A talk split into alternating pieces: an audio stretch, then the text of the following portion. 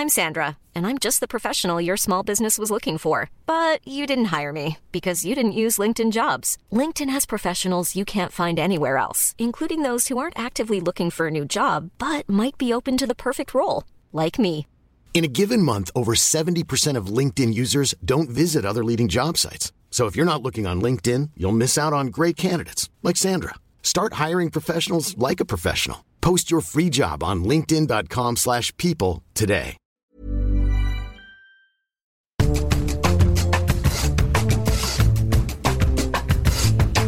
Salut, c'est Thomas Rozek. Tout au long du mois de novembre, les annonces du gouvernement au sujet de l'immigration, puis les débats très vifs sur la laïcité, notamment sur la question du voile, source infinie et régulière d'accrochage, ont signé le retour d'un constat auquel toutes et tous semblent se résigner. Depuis quelques années, c'est bel et bien l'extrême droite, le Rassemblement national en l'occurrence, qui dicte une partie de l'agenda politique français. C'en est fini du bon vieux cordon sanitaire censé tenir à distance, tant électoralement qu'intellectuellement, ceux qu'on appelait jusqu'alors les frontistes. Qu'il s'agisse de s'y opposer ou de tenter de les prendre de vitesse en vue des scrutins, résultat est le même. Le RN et ses associés ont réussi à se placer au centre de la vie publique, et c'est notamment flagrant en ce qui concerne ce qu'il reste de la droite traditionnelle, les républicains en tête, abîmés par des naufrages successifs dans les urnes et qui semblent désormais chasser sans s'en cacher sur les terres et les thèmes jadis dévolus à la famille Le Pen. Pourquoi a-t-on la sensation que la digue républicaine d'autrefois a totalement cédé? A-t-elle seulement déjà existé? Et si c'est bien le cas, est-ce qu'on ne serait pas passé du cordon sanitaire au cordon ombilical? Ce sera notre épisode du jour. Bienvenue dans Programme B.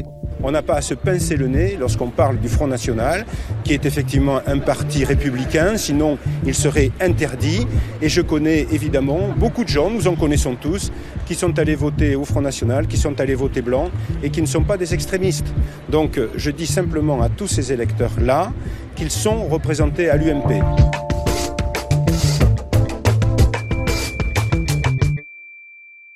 Notre invité pour en parler, c'est Jean-Yves Camus, grand spécialiste des mouvements d'extrême droite et d'ultra-droite, directeur de l'Observatoire des radicalités politiques à la Fondation Jean Jaurès. J'ai commencé par lui demander si cette théorie du cordon sanitaire avait toujours existé et surtout d'où elle venait. L'idée de cordon sanitaire est née dans les années 80, à l'époque où euh, ce qui s'appelait encore le Front National commençait à percer électoralement. On va rappeler quand même un peu quelques dates clés. 1981, Jean-Marie Le Pen ne peut pas être candidat à l'élection présidentielle parce qu'il n'a pas les 500 parrainages nécessaires. Si on revient encore un peu plus en arrière, 1974, la présidentielle, il peut se présenter, mais il obtient moins de 1% des voix. À l'époque, le Front National est un micro-groupuscule.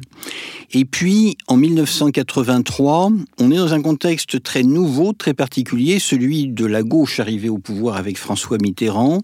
Il y a des ministres communistes au gouvernement. On est encore dans le contexte de la guerre froide. Donc, la grande peur s'empare de la droite et de ses électeurs. Et certains d'entre eux se disent que finalement, le Front National fait partie de la grande famille des droites.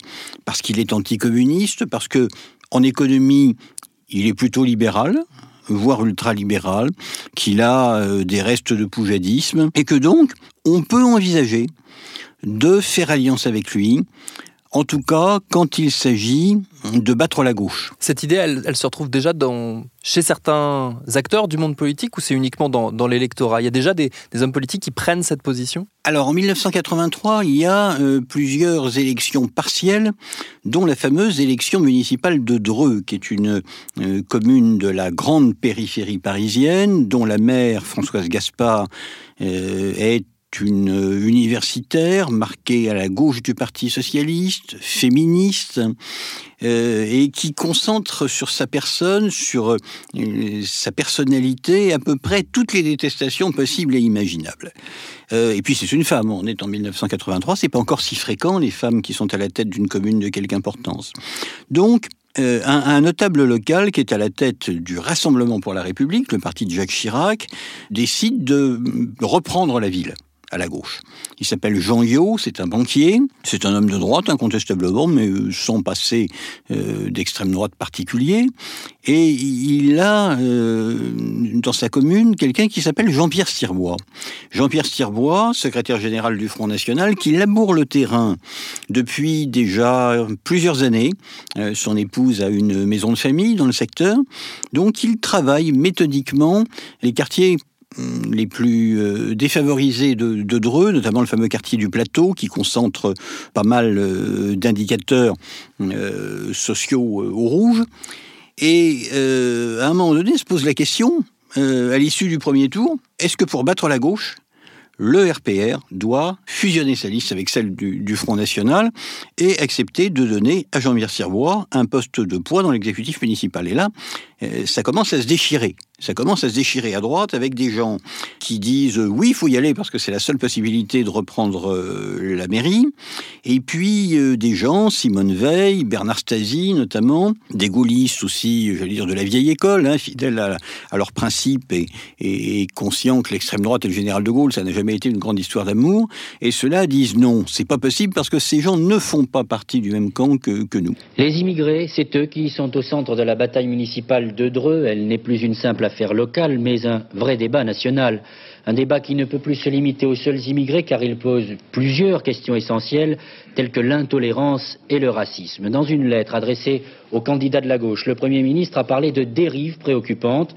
Ce soir, à la sous-préfecture d'Eure-et-Loire, des intellectuels, des artistes et des ministres même vont se mobiliser pour dénoncer l'alliance entre la liste UDF-RPR et l'extrême droite.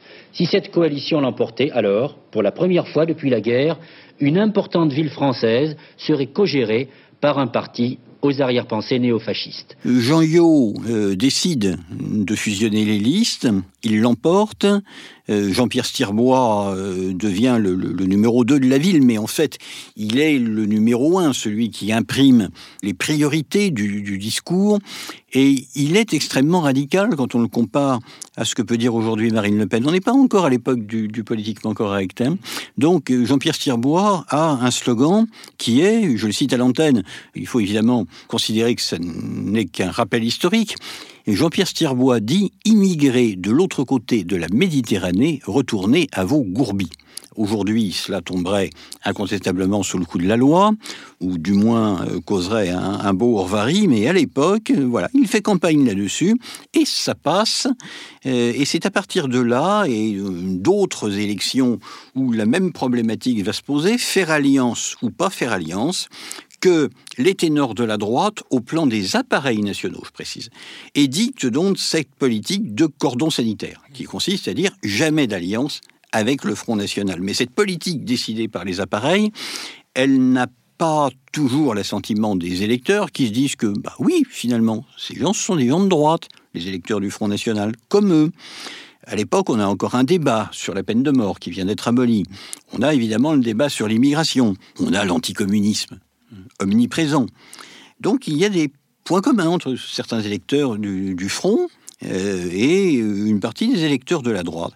Et puis, euh, on a au contraire donc des, gens qui pressentent déjà euh, dans les appareils nationaux que à, mettre le doigt dans l'engrenage des alliances, on va finir par y passer le bras.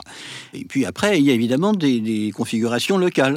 Hein, quand arrive l'élection et le soir des résultats, euh, même l'élu de droite, euh, le mieux disposé du monde, celui qui a des principes, euh, il applique la règle à calcul. Il se dit, bah, ou, je fais alliance avec le front et je gagne, ou je ne fais pas alliance et je perds. Et à un moment donné, évidemment, les principes cèdent devant l'intérêt électoral, ce qui a été le cas notamment euh, lors des, élections régionales de 1997, où dans cinq régions, des hommes de droite ont accepté d'inclure notamment par exemple en région Rhône-Alpes, qui est quand même une très grande région, euh, des membres du Front National dans l'exécutif régional sur la base d'un accord, je précise bien, sur la base d'un accord, pas simplement après une discussion euh, disant, bon, bah, on fait alliance et on va former une majorité commune.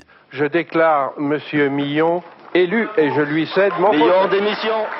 L'annonce de la réélection de Charles Millon à la présidence de Rhône-Alpes a déclenché un véritable séisme dans l'Assemblée régionale.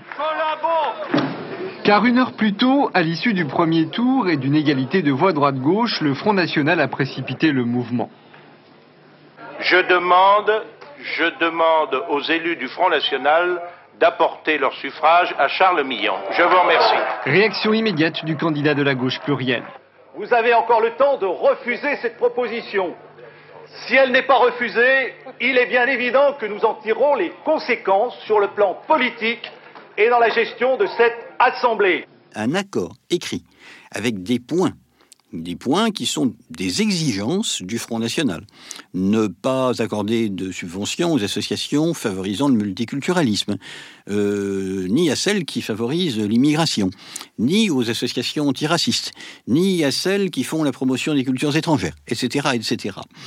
Et le cordon sanitaire, en fait, ben voilà, c'est ça. C'est euh, cette idée selon laquelle on ne doit à aucun niveau, ni national, ni régional, ni local, faire d'alliance avec le Front National, quitte au second tour à demander à ses électeurs de se reporter sur ce qu'on appelle le candidat républicain le mieux placé. Comment est-ce que cette théorie va se déliter euh, entre la fin des années 90, le début des années 2000 et jusqu'à maintenant?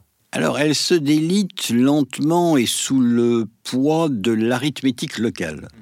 D'abord, il y a des circonstances où elle n'a pas besoin d'être euh, posée, cette question, notamment euh, lors du second tour de la présidentielle de 2002, où on a Jacques Chirac face à Jean-Marie Le Pen. Jacques Chirac, quelles que soient par ailleurs les déclarations ambiguës qu'il a pu faire avant. Si vous ajoutez à cela le bruit et l'odeur, euh, adopte une position claire, il refuse le débat d'entre-deux tours avant Jean-Marie Le Pen, et euh, les autres euh, partis politiques hum, adoptent une position claire aussi. C'est-à-dire qu'on n'est pas d'accord avec Jacques Chirac, on ne souhaite pas nécessairement qu'il rempile, parce que sa politique n'est pas, n'est pas la nôtre, mais face à Jean-Marie Le Pen, il n'y a pas de question à se poser, il faut aller voter, et il faut aller voter pour le candidat républicain le mieux placé, c'est-à-dire Jacques Chirac, qui, malgré tout, est un candidat républicain. Ça passe ça passe à, si je me souviens bien, 81% pour Jacques Chirac. C'est évidemment pas 81% de Chiraciens. Mais ensuite, le grignotage, il s'effectue par la base, par le local. Parce que dans un certain nombre de régions, Provence-Alpes-Côte d'Azur, Rhône-Alpes, après euh, Nord-Pas-de-Calais, Alsace aussi à un certain moment, les pourcentages recueillis par les candidats du Front sont impressionnants. Ça peut être 25, 30, voire 40 avec des candidats qui, euh, d'ailleurs, sont élus sur étiquette. Ils ne sont pas élus pour l'immense majorité d'entre eux sur leur nom, sur leur capacité, sur leur aura personnelle, mais euh, sur euh, la pancarte hein, et, la fiche électorale. Tartampion avec Jean-Marie Le Pen, ce sera d'ailleurs plus tard Tartampion avec Marine Le Pen, la flamme du Front National, et, passez-moi l'expression, ça le fait. Donc à un moment donné, il y a, euh, bah, je le disais, la question de l'arithmétique. Hein. Vaut-il mieux euh, gagner les élections ou perdre son âme Il n'y a pas toujours euh, des héros ou des hommes purs qui disent il vaut mieux perdre les élections. Michel Noir l'avait dit. mais il y a aussi des pragmatiques. Et puis la seconde raison, c'est que le débat va se crisper dans les années 2000 et notamment à partir des, attentats du, 11 septembre, sur la question de l'immigration et euh, du terrorisme, et puis plus largement euh, de l'islam. Pas d'ailleurs de l'islam politique, pas de l'islam radical, de la compatibilité de la pratique de l'islam avec le fait de séjourner en France. On dit avec les valeurs de la République, mais c'est beaucoup plus prosaïque que ça. La question que se pose beaucoup d'électeurs, à droite de la droite, c'est est-ce qu'on peut être musulman et français? Voilà, quel que soit le degré de pratique. Donc, comme il y a une crispation autour de la question migratoire et de la question identitaire, et puis qu'ensuite il y a une détestation de la gauche qui va croissant, due euh, à ses échecs, certes, mais due au fait aussi que l'un des ciments principaux des droites, ça a toujours été la détestation de la gauche. Et sa disqualification en tant que force politique légitime à exercer le pouvoir, eh bien, il y a une porosité qui s'installe. Et dans les années euh, déjà euh, précédant l'élection présidentielle de 2012, on a 50% des sympathisants qui étaient euh, à l'époque le parti néo-gaulliste, hein, qui considèrent, donc on va dire époque Nicolas Sarkozy, qu'il faut faire des alliances au plan local. Au plan national, ça reste tabou. Mais au plan local, et notamment s'il s'agit de battre la gauche, c'est retour à la case 1983. Oui, on peut y aller.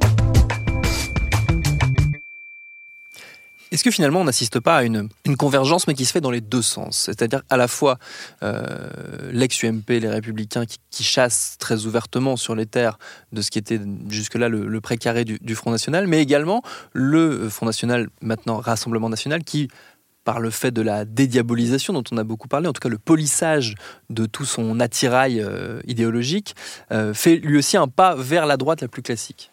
Alors, Est-ce que euh, l'UMP fait un pas dans le sens du Front National? Certains, qui finiront euh, d'ailleurs euh, au Rassemblement National, je pense à Thierry Mariani, l'ont fait pour de vrai. C'est-à-dire que Thierry Mariani l'a dit lui-même, d'ailleurs, quand il a passé le Rubicon de manière définitive avant les européennes de 2019. Au fond, disait-il, ça fait dix ans que je suis sur la même ligne que le, que le Rassemblement national. Vous savez, on quitte une formation dans laquelle on a été pendant 42 ans, euh, pas facilement. Euh, pourquoi je la quitte? À regret d'ailleurs. Parce que je pense qu'aujourd'hui, il n'y a plus de stratégie et plus de programme. Plus de stratégie. Pour gagner une élection, si demain on veut être majoritaire en France, il faut des alliés. Or, euh, aujourd'hui, les républicains n'ont plus d'alliés. Mais d'autres l'ont fait, ce rapprochement, de manière purement instrumentale. Et c'est là qu'ils ont commis une erreur. Certains ont pensé qu'ils pouvaient hausser le ton sur les questions de l'identité et de l'immigration et emboîter le pas du discours du FN-RN dans l'objectif de ramener vers la droite républicaine des électeurs qu'ils considéraient comme égarés vers le Front National. C'est-à-dire, au fond, de braves électeurs de droite qui ont poussé le bouchon un peu loin, mais à qui on va expliquer que tout ça, c'est pas raisonnable, que le FN n'est pas un parti de gouvernement, et que pour mener la France, il faut du sérieux, du solide et de l'expérimenté, c'est-à-dire de la droite classique, ou de la droite de gouvernement.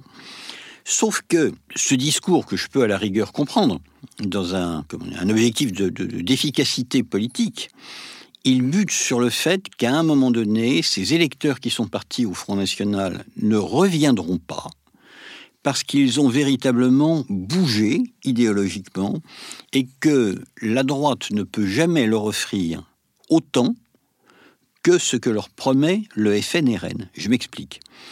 Quand Claude Guéant alors ministre de l'Intérieur, dit quelques mois avant la présidentielle, perdue par Nicolas Sarkozy, nous avons réussi à faire baisser les chiffres de l'immigration en France à, je ne me souviens plus si c'est 120 000 personnes, 120 000 entrées par an. Il énonce quelque chose qui est audible pour des électeurs de droite classique, parce qu'effectivement, il avait fait baisser le nombre d'entrées illégales mais qui n'est pas audible pour des gens qui sont radicalisés dans le sens du, front, parce que leur objectif à eux, c'est pas de passer de 180 000 à 120 000, c'est de passer de 180 000 à zéro, et si possible à moins quelque chose. Donc ces gens, à un moment donné, ces électeurs-là, ils ont décroché du logiciel de la droite classique. Ils veulent autre chose. Ils se considèrent comme trahis par l'ensemble du spectre politique, y compris par les élites de la droite classique, une partie des électeurs de droite se sont sentis trahis par des, promesses dans lesquelles ils avaient cru. Euh, et ils se sont dit que bah, la seule possibilité d'arriver véritablement au résultat qu'ils escomptaient, euh, c'était la, candidature de Marine Le Pen. Est-ce que cette porosité qu'on évoque depuis tout à l'heure entre droite et extrême droite, elle ne signe pas finalement euh, en partie une forme de victoire pour Jean-Marie Le Pen, en l'occurrence, qui a plusieurs fois dit au cours de sa carrière politique que finalement son but n'était pas tant de gouverner que d'influer sur le discours. De toute façon, le pouvoir, il ne l'avait absolument pas à portée de main. Encore une fois, en 2002, les chiffres parlent. C'est pas 60-40, c'est 81% euh, pour, euh, pour Jacques Chirac, qui n'était pas à l'époque quand même admiré par la totalité des Français. Vous savez, sa, sa gloire euh, n'est venue que le jour de sa mort. Donc, moi, je crois que Le Pen a, par ailleurs, chercher aussi à établir un climat, à faire émerger des thèmes, bah finalement, oui, à travailler pour l'avenir en plantant comme ça des petits cailloux, enfin semant des petits cailloux plutôt, et en faisant bouger le centre de gravité de la vie politique française. Et ça, c'est sans doute euh, ce qui leur a, ce qui leur a laissé de plus euh, marquant, c'est-à-dire le fait qu'à un moment donné, la vie politique française a tourné autour de ce que Le Pen disait le matin.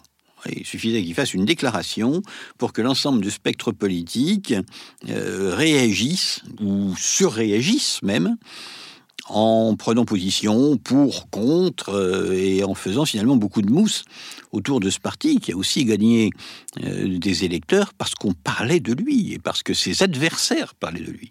évidemment, si vous n'êtes pas convaincu vous n'irez pas voter pour lui. Mais quand même, parmi les gens qui étaient indécis, parmi les abstentionnistes, il y a à un moment donné des gens qui n'avaient jamais entendu parler ni de Jean-Marie Le Pen, euh, ni du Front National, et qui se sont dit, mais qui est cet homme qu'on essaye euh, de, censurer, euh, dont tout le monde dit qu'à chaque fois qu'il ouvre la bouche et prend la parole, c'est la bête immonde et, le fascisme qui, sont proches du pouvoir.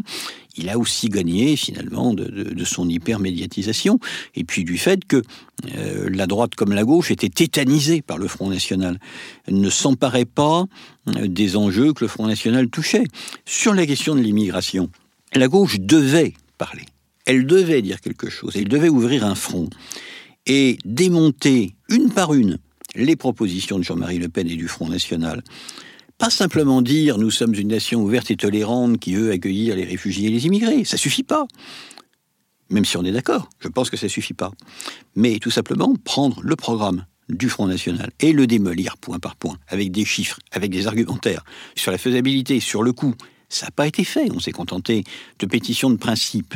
Dire que Le Pen, c'était le retour du fascisme, c'est bien gentil, mais ça ne répond pas aux préoccupations quotidiennes des millions d'électeurs qui sont partis au Front National dans les années 80-90 sur des considérations qui souvent étaient socio-économiques.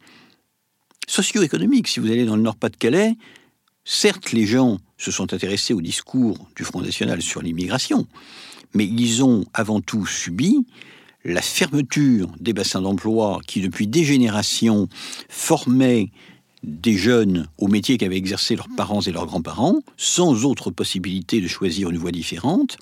Et le jour où tout s'est écroulé, parce que tout s'est écroulé, dans le Nord-Pas-de-Calais, en Lorraine, ça a été le désert, y compris le désert en termes d'encadrement du quotidien. Le Parti communiste avait euh, quasiment disparu n'encadrait plus par euh, ces associations de jeunesse, ces associations sportives, tous ces, tous ces gens. Euh, on était dans un état d'anomie urbaine absolument totale. Et, finalement, c'était une espèce de, de, de, de, cri de désespoir que lançaient ces millions d'électeurs qui se sont raccrochés à la première branche qu'ils ont trouvée.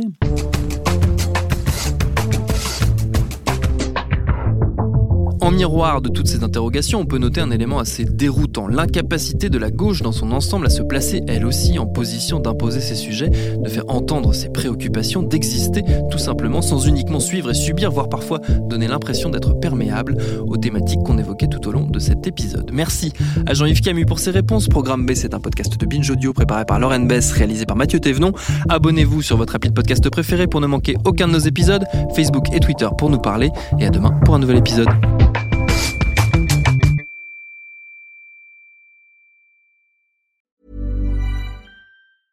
Mom deserves the best, and there's no better place to shop for Mother's Day than Whole Foods Market. They're your destination for unbeatable savings, from premium gifts to show-stopping flowers and irresistible desserts. Start by saving 33% with Prime on all body care and candles. Then get a 15-stem bunch of tulips for just $9.99 each with Prime. Round out Mom's menu with festive rosé, irresistible berry chantilly cake, and more special treats. Come celebrate Mother's Day at Whole Foods Market.